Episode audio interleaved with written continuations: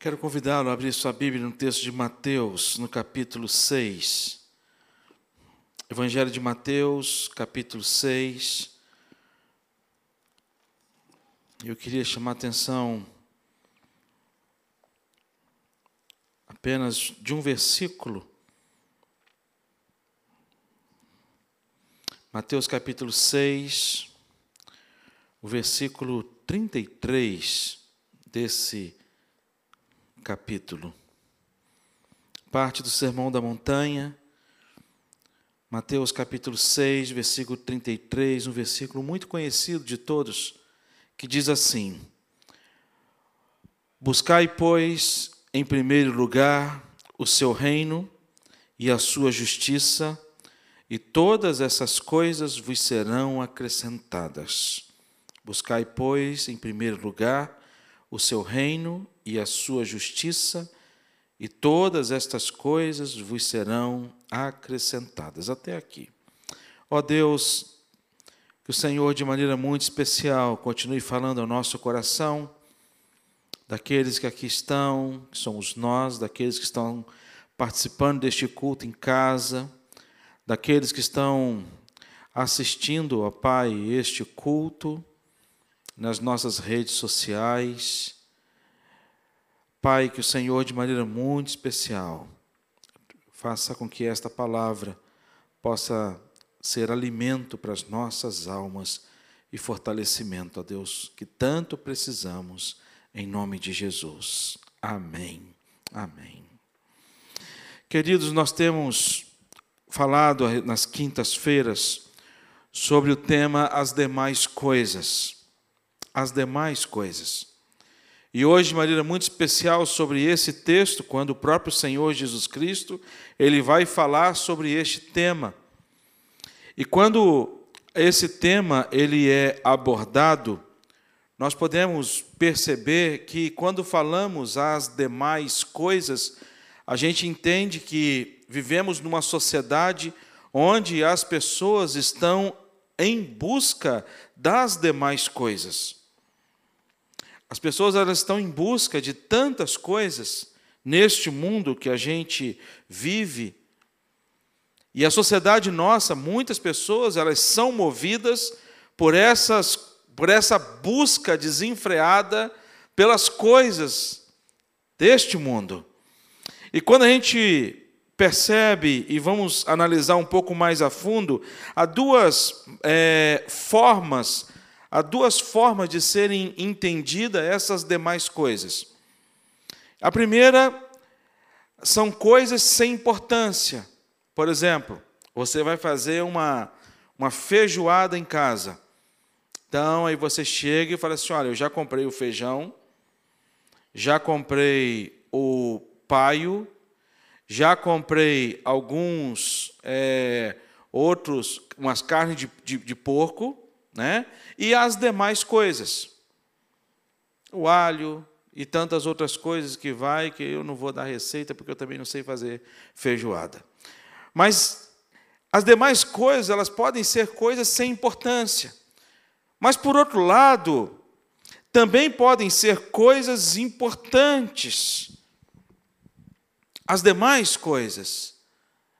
Assim como pode ser coisa sem importância, também pode ser uma coisa de grande importância.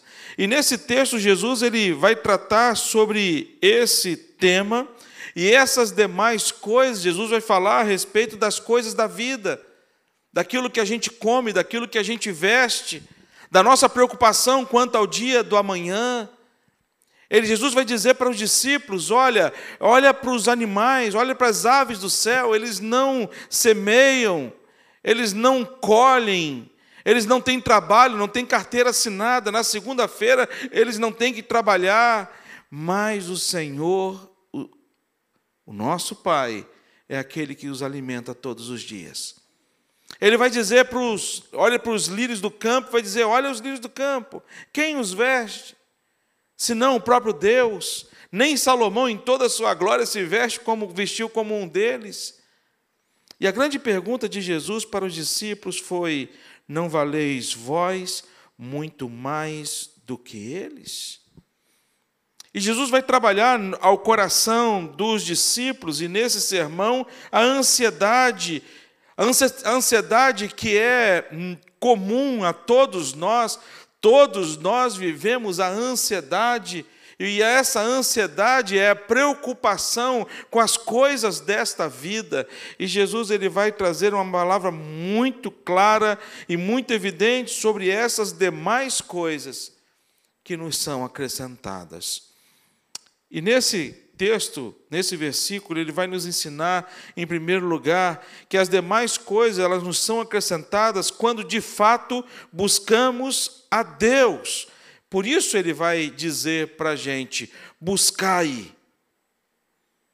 E quando ele vai falar desta primeira palavra, que é uma ação dada ao homem, ele vai falar que para buscar a Deus é necessário, primeiro, uma iniciativa humana. E dentro dessa iniciativa humana, o texto vai dizer para a gente, este versículo tão pequeno, ele divide-se em duas partes, que a primeira parte ele fala do modo ativo, da forma ativa como ser humano, como cristão, ele desenvolve. E nessa forma ativa ele vai dizer: buscai, pois, em primeiro lugar o seu reino e a sua justiça. E tem a, a forma passiva. E a forma passiva é: e todas as coisas vos serão acrescentadas. A grande dificuldade é que muitos cristãos eles estão em busca das demais coisas que nos são acrescentadas, mas não querem, de fato, buscar a Deus em primeiro lugar. E quando a gente fala esse buscar que é necessário, primeiro que a iniciativa, para a gente entender essa iniciativa, partindo do, do, do, cristão, Jeremias ele vai nos dar uma, um, um ensinamento mais profundo a respeito disso, quando Jeremias ele vai tratar do mesmo assunto, lá no capítulo de 29 de Jeremias, e ele vai ensinar para a gente que, em primeiro lugar, para poder buscar para buscar a Deus, é necessário que haja essa ação humana, esse querer, esse desejo humano de buscar a Deus. Por isso que lá em Jeremias capítulo 29, versículo 12, ele vai dizer: Então me invocareis, passareis a orar a mim, e eu vos ouvirei. É uma iniciativa do homem para com Deus, quando a, o homem ele busca esta presença de Deus, e essa presença de Deus, ela tem que ser buscada por nós por todo o tempo. Por isso que Jesus ele vai dizer para a gente que essa busca a Deus é através da oração, é através da leitura da palavra dele. Por isso que a gente vê na vida dos apóstolos uma busca muito grande com respeito a viver na dependência de Deus em oração. Por isso que Deus vai dizer para Jeremias e todos: então me invocareis, passareis a orar a mim, e eu vos ouvirei. Para buscar é necessário não apenas iniciativa, mas para buscar a Deus é necessário também uma motivação certa. Quando no próprio capítulo de Jeremias ele vai dizer, olha, capítulo 29, versículo 13: Buscar-me-eis e me achareis quando me buscardes de todo vosso coração. Não é tão somente uma busca, sabe, por algo espiritual. Não é somente uma busca atrás de alguma de alguma bênção maior ou atrás de algum privilégio diante dessa ação de Deus sobre a vida das pessoas. Mas essa busca, ela tem que ser verdadeira na busca de fato diante desse Deus que é o Deus Pai, Deus Filho, Deus Espírito Santo, que ele se nós cremos na sua existência e mais do que crer na existência de Deus, é um Deus que nós nos relacionamos com ele. Por isso ele vai dizer: Buscar-me-eis e me achareis, quando me buscar de todo o vosso coração. O buscar e o encontrar, há uma necessidade muito grande da gente entender que a nossa motivação ela é certa. Para buscar a Deus é necessário não apenas uma iniciativa, não apenas a, a, a motivação correta, mas também ter fé. No capítulo 29, versículo 14, ele vai dizer: Serei achado por vós, diz o Senhor, e farei mudar a vossa sorte. Todos aqueles que buscam a Deus e encontram a Deus, algo acontece na sua vida. Quando a gente olha aquele texto daquela mulher com fluxo de sangue e que foi buscar a presença do Senhor Jesus, e quando ela chega perto de Jesus e toca tão somente nas suas vestes, algo maravilhoso acontece com ela, porque no mesmo instante, aquela mulher que sofria 12 anos, aquela mulher ela foi curada. Quando a gente olha para aquela história do cego Bartimeu que busca a presença de Jesus Cristo e ele sai gritando: Jesus, filho de Davi, tem misericórdia de mim. E os discípulos mandam ele ficar quieto e ele, na mesma instante, continua gritando. E Jesus então manda chamá-lo. E os discípulos então vão chamar Jesus, o cego Bartimeu, e dizem para ele: Tem bom ânimo, Jesus te chama. E na mesma hora Jesus cura o cego Bartimeu. Sabe, queridos, quando a gente vive diante dessa espiritualidade com Deus, há uma necessidade muito grande nossa, como cristãos, de buscarmos o Senhor e buscarmos a presença deste Deus, invocar esse Senhor na nossa vida, na nossa família, em tudo que é nosso. Mas, em segundo lugar, as demais coisas nos são acrescentadas quando Deus ocupa o seu lugar de direito quando Deus ocupa o seu lugar de direito. Mateus ele vai, Jesus vai dizer que nós devemos buscar o Senhor em primeiro lugar. Se eu fizer uma pergunta para você e a pergunta for quais são as suas prioridades, enumere as suas prioridades.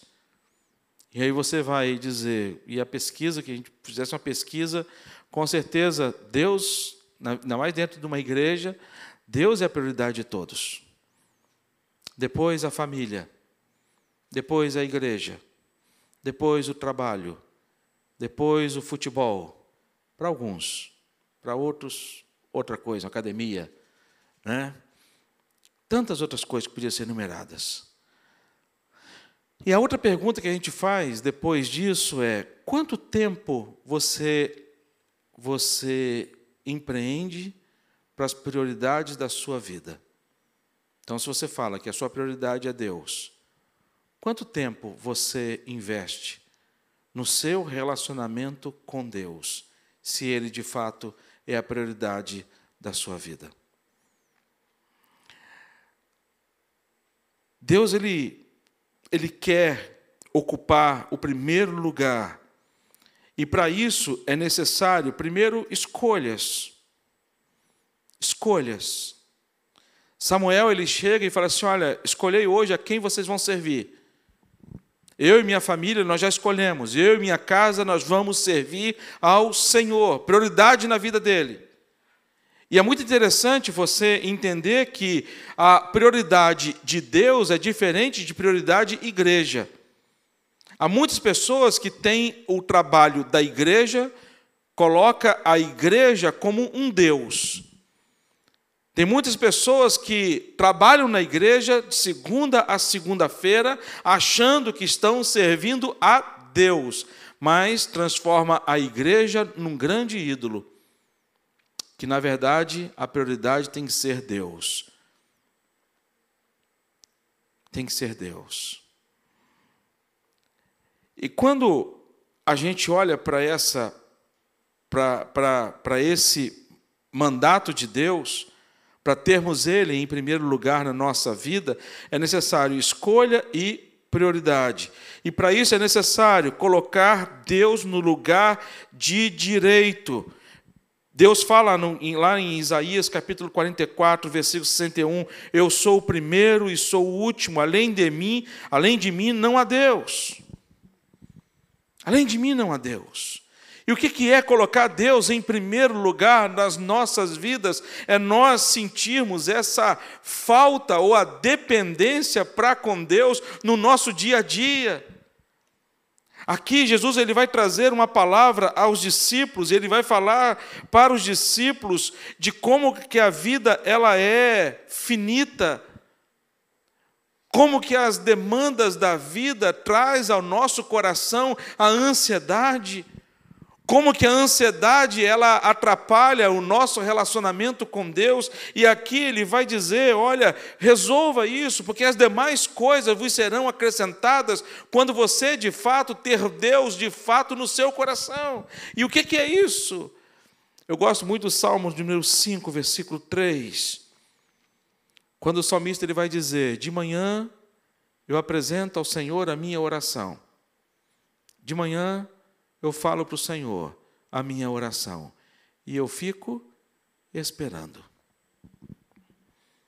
O salmista ele vai falar de alguma coisa que ele vai, primeira coisa que ele faz na manhã é procurar a presença de Deus e apresentar diante de Deus a sua vida e as suas necessidades.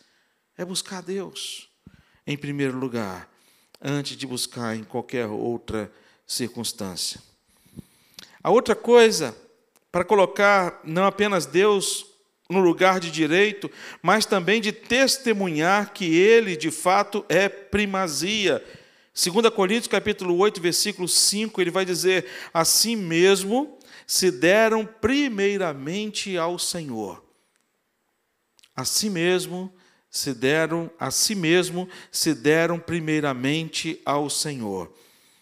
As demais coisas nos são acrescentadas quando Deus ocupa o seu lugar de direito. E esse ocupar o lugar de direito é quando nós entendemos que o lugar de Deus tem que ser em primeiro lugar. Quando Deus ele vai olhar, quando Jesus ele vai falar a respeito deste Deus e que deve estar em primeiro lugar, ele vai dizer para a gente duas coisas importantes. Ele vai dizer para a gente que esse Deus, esse Deus, ele que olha para a gente, esse Deus que está em primeiro lugar, primeiro lugar no seu reino e na sua justiça. E quando falamos de reino, nós falamos em alguém que está sentado e que tem todo o poder para poder exercer a sua soberania sobre as nossas vidas. E para isso é necessário que a gente possa, que a gente destrone muitas coisas que estão no nosso coração. Que a gente tire do nosso coração tudo aquilo que não convém a, a um cristão. E para isso é necessário viver uma vida de santidade do seu reino e na sua justiça. E em terceiro e último lugar, as demais coisas serão acrescentadas como consequência natural e eu diria espiritual. Como consequência natural, aqueles que buscam o Senhor em primeiro lugar, o seu reino e a sua justiça, eles passam a provar essas todas as coisas que nos são acrescentadas. E isso em todas as áreas. Quando Deus ele fala da primazia do dízimo, o que, que ele vai dizer? Fazei prova de mim. Primeira, única vez que a Bíblia vai dizer para o homem, para o cristão, fazer prova de Deus é com respeito ao dízimo. Quando ele vai dizer: Olha, dizime ao Senhor, e veja se as janelas dos céus não serão derramadas abertas, e bênçãos sem medida serão derramadas. Assim também é quando nós buscamos a Deus com todo o nosso coração. É através de quando, quando nós entendemos que tudo que temos e tudo que somos pertence a Deus. E aí nós entregamos a Deus todo o nosso caminho. É quando nós entendemos esse cuidado de Deus sobre a nossa vida e passamos a partilhar aquilo que está no salmo tão tão tão lindo esse salmo, que é o salmo de número 37, quando o salmo o salmista ele vai trazer ao meu e ao seu coração essa mensagem dessa dependência diante de Deus e essa busca de colocar Deus em primeiro lugar nas nossas vidas, quando ele vai dizer: confia no Senhor e faz o bem, habita na terra e alimenta-te da verdade. Agrada-te do Senhor, e Ele satisfará os desejos do teu coração. Entrega o teu caminho ao Senhor, confia nele, e o mais Ele fará. Descansa no Senhor. Então, a palavra de, de Jesus no Sermão da Montanha foi justamente essa, para trazer ao coração dessas pessoas a verdadeira confiança neste Deus que supre as nossas necessidades e que necessidades Deus vai suprir a cada um de nós, quando ele vai dizer no versículo 34: Portanto, não vos inquieteis com o dia do amanhã, pois o amanhã trará os seus cuidados. Basta o seu próprio, basta o dia o seu próprio mal. Ele está falando para uns, para os discípulos, para aqueles que precisavam depositar diante de Deus a sua confiança, para aqueles que precisavam colocar diante de Deus, de fato, em primazia na sua vida e nos seus relacionamentos e em tudo aquilo que eles criam. Sabendo que o pão de cada dia Deus haveria de fornecer, as vestes Deus haveria de prover. E a preocupação com o dia do amanhã não precisava ter preocupação com o dia do amanhã, porque Deus iria trazer os seus cuidados. As demais coisas nos são acrescentadas. Sabe, queridos irmãos, e a minha oração para com Deus é para que de fato você possa a cada dia colocar diante de Deus, colocar este Deus em primazia na sua vida e que você possa provar a grande experiência de ter o cuidado deste Deus com você e com todos os seus. Em nome de Jesus. Amém. Vamos orar?